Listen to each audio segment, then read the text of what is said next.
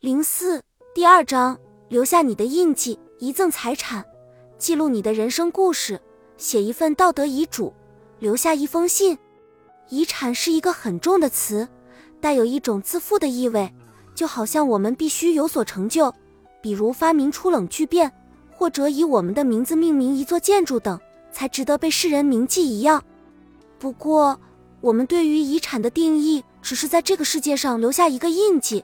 一个代表了我们曾经是谁的印记。对一些人来说，这意味着用资产为孩子们创立一个奖学金或者基金。有些人可能没有很多物质财富，但同样会把富有价值的事物传递给后人。在被问及遗产问题时，人们更关心的其实是人生故事和价值观的传承，而不是物质财富。北美安联人寿保险公司对婴儿潮一代进行过问卷调查，只有百分之十的受访者认为从父母那里继承金融资产或房产非常重要，而百分之七十七的受访者认为继承和传递价值观念和人生教训非常重要。你不必把留下遗产当成是负担，如果你感到无法承受，没有精力去做与之相关的事情，也大可放心。要知道。你的遗产其实已经被世界上的某个人继承了，只要你活过，就不可避免的会留下印记。一位女士曾告诉我们，每次她微笑的时候，都能感觉到父亲的笑容在她身上洋溢着。整理你所能赠予的，留下一些有价值的东西。你可以留下一些有价值的东西，也许是你多年来收集的名人名言、最喜欢的食谱、艺术品、幻灯片。电影、诗歌，或者是你自己的小发明。简是一个博览群书的图书管理员，每天他都会手拿一本书，以阅读来结束一天的生活。他在整个职业生涯中一直努力确保图书馆对每个人都开放。他的父亲也是一名图书管理员，而他母亲是家里阅读速度最快的人。在母亲去世后，父亲发现了一份打印好的清单。上面有五百多本他最喜欢的小说，包括作者、书名和每本小说的简介。这是一份意外的礼物。父亲把它分发给母亲的朋友和家人，鼓励他们挑一些书来读。这份清单既让简与已故的母亲建立了联系，也提供了一种致敬母亲阅读热情的方式。留下你的金钱，你的遗产并不一定是金钱。但慈善捐款确实是一种表达你的价值观的高尚选择。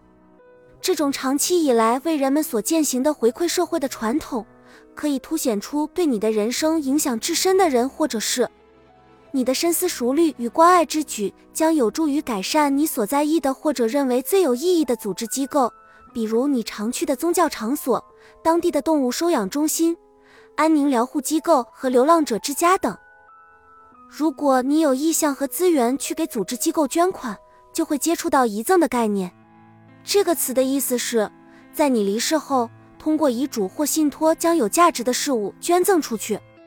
你可以遗赠现金、证券或财产，而遗嘱或信托等文件将确保你的资产在你离世后转移至你所选择的组织机构。你也可以指定你最喜欢的组织机构作为你遗嘱或信托的受益者。你所能赠予的现金、股票和债券、退休金计划和个人退休账户、人寿保险保单、你的车或其他贵重物品。关于赠与的各种可能方式，都可以写一本书了。向理财规划师咨询，你可以获得更多的信息。在制定遗嘱时，你最好向财务规划师。或房产规划师咨询如何捐赠财产。最后，我们必须重申一下：如果你想趁还活着的时候，把赚到每一分钱都花在让自己快乐的事情上，也是可以的。留下你的故事，是什么让你成为现在的你？讲讲你的人生故事，留下你人生中重要的经历，对你影响深刻的人和想法的记录，给那些爱你的人一种薪火传承的感觉。苏珊·特恩布尔说：“当你坐下来开始想这件事的时候，你的脑海里就会有各种各样的声音，比如‘没人真的在乎你还没老到那种程度呢’等。苏珊是马萨诸塞州曼彻斯特市个人遗产顾问公司的创始人兼负责人。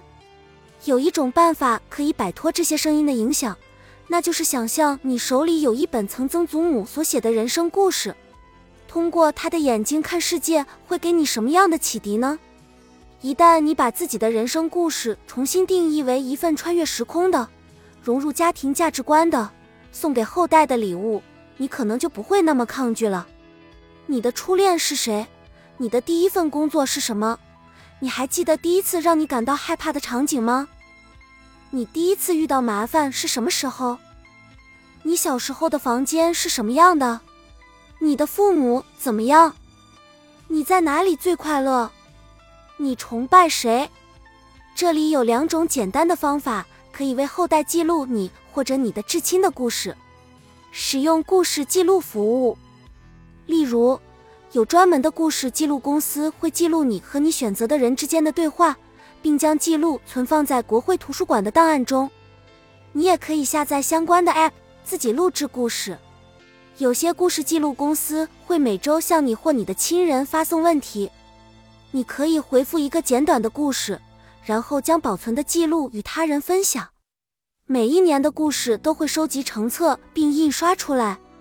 制作一份家谱，注册在线制作家谱网站，你可以和别人共同完成追踪家谱的工作。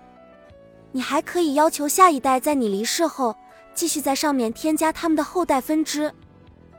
你可以腾出一个小时的时间来写你的故事。或者用手机或摄像机拍摄音频或视频。我最近一次和母亲旅行时，就趁着在酒店吃早餐的时间，问她在纽约的成长经历，并把她的回答存在了我手机上的语音备忘录中。她给我讲了一个小时。无论你用什么方式记录你的故事，最好用书面形式记录下来，或者在你标注为“待我离世后的文件夹”中留下电子音频文件的链接。下面你会读到更多相关内容。留下一封信，弗里希·伯兰特在当地一家安宁疗护机构做志愿者，时常为别人抄写信件，以之作为留给所爱之人的遗言。他提供的这项服务很受欢迎，所以他设立了永别之信，为更多人提供服务。伯兰特问我是否愿意写一封这样的信，于是我决定把信写给我十一岁的女儿克利奥。我不知道该从何写起，于是他提示我说：“如果无法当面告诉女儿，你想给她留下什么话呢？”然后那些我没有想过要说的话就开始涌了出来。他不停地问我问题，我感到喉咙发紧，好几次不得不停下来。结束以后，他花了十分钟整理笔记，并以信的形式读给我听。信是这样写的：“克里奥。”你是一个非常坚强、不怕任何挫折的孩子，在你的生命中，有时可能会受到各种挑战。你可能会觉得全世界都在考验你，怀疑你，别人看待你的方式也与你对自己的看法不同。但是你要记住一点，你是无所不能的。如果你能把世界看成是一扇扇敞开的门，而不是紧闭的大门，那就没有什么是你做不到的。我从我的母亲那里学到了勇敢，她的眼里从来没有不能这个词，这是一种母女相传的风劲。只要你用心去寻找，生活的艺术无处不在。你的曾祖母波拉随便拿起一块奇形怪状的粘土，就可以将之塑造成形，赋予灵魂。我相信你会把这个精神发扬光大。当我还是个孩子的时候，常常有一种被人追赶的恐惧感。你可能也有过同样的恐惧，这种恐惧是有价值的，因为我们的时间不是无限的。从某种程度上来说，我们都在被死亡追赶，而且我们的一生只有非常有限的时间，所以尽你所能做你想做的事情吧。有时候我觉得我们家有很多矛盾，我很担心，担心没有给你做好榜样，没有给你营造一个充满爱的家庭氛围。我希望你知道，你父亲和我有多么爱你，克利奥。我们生活在浩瀚宇宙中的一个蓝色的小弹珠上，哪怕生活让你感到疲惫不堪，也要抬起头来向上看，要记住，我们只是世界万物中很渺小的一部分。生活真的是一场宏大的实验，我相信你已经准备好了。爱你的妈妈。我把信打印出来，折叠好，塞进我和丈夫保存遗嘱和信托的文件夹里。当我确信这封信会在那里等着女儿去发现时，我感到心里轻松了很多。不过，她很可能会先在本书中读到它。我很好奇，当我离死亡越来越近的时候，写给孩子的信将会发生怎样的变化？你可能总是觉得还没到需要去讲述你的人生故事。让别人知道他们对你有多重要的时候，直到某一天你突然发现已经太晚了。你也可以自己做这件事，不过与其拿起一张白纸，满怀期待的坐下来写，不如试着用你习惯的、没有压力的方式来写点什么，比如给自己发电子邮件或短信，然后打印出来。你要回答的问题是：我想让他们知道什么？你可以现在就把信交给你的亲人，或者将这封信和你的遗嘱以及其他重要的文件放在一起，或者委托一个朋友在你离世后将信交给你的亲人们，留下一份道德遗嘱。我们都知道遗嘱在法律意义上的作用，对吧？那么道德遗嘱又是什么呢？这是一种把非物质的东西传递给你的亲人的方式，比如你的人生教训和价值观。道德遗嘱是对遗嘱的补充，而不是替代。道德遗嘱，把你的价值观写在纸上。一书的作者巴里·贝恩斯博士是双子城一家安宁疗护医院的医疗总监。他说：“我喜欢把道德遗嘱称为具有价值的物品之外的价值观念。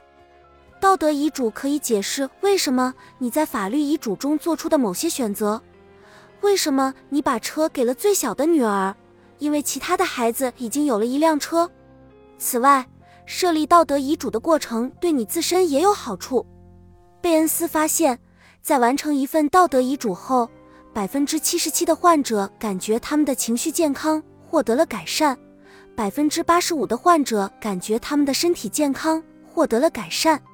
他们觉得自己与亲人的关系更深入了，感觉自己变得更加积极，还觉得生活有了更多的目标。苏珊·特恩布尔的工作是帮助人们准备道德遗嘱。他的一位客户拥有一处奢华的房产，希望能传给他身后的好几代人。他想在自己的道德遗嘱中讲述他的祖先移民的故事。他写道：“当你二十五岁的时候，会从我这里得到一些钱。你要知道钱是从哪里来的，那才是真正的财富。”他希望自己的子孙能够理解那些驱使他坚持不懈并获得财富的价值观。要记住，立一份道德遗嘱并不是什么难事，它可以包括一些你已经在做的事情，比如收集你喜欢的名言警句。下面有一些小技巧可以让这个过程变得更简单。从自问价值观和信仰开始：我做了什么来践行我的价值观？我从祖父母、父母、配偶和孩子身上学到了什么？我对什么心存感激？我对未来的希望是什么？我从生活中学到了什么人生教训？对我来说，关爱家人意味着什么？我从祖先那里承袭的价值观是什么？决定你要留下的道德遗嘱的形式。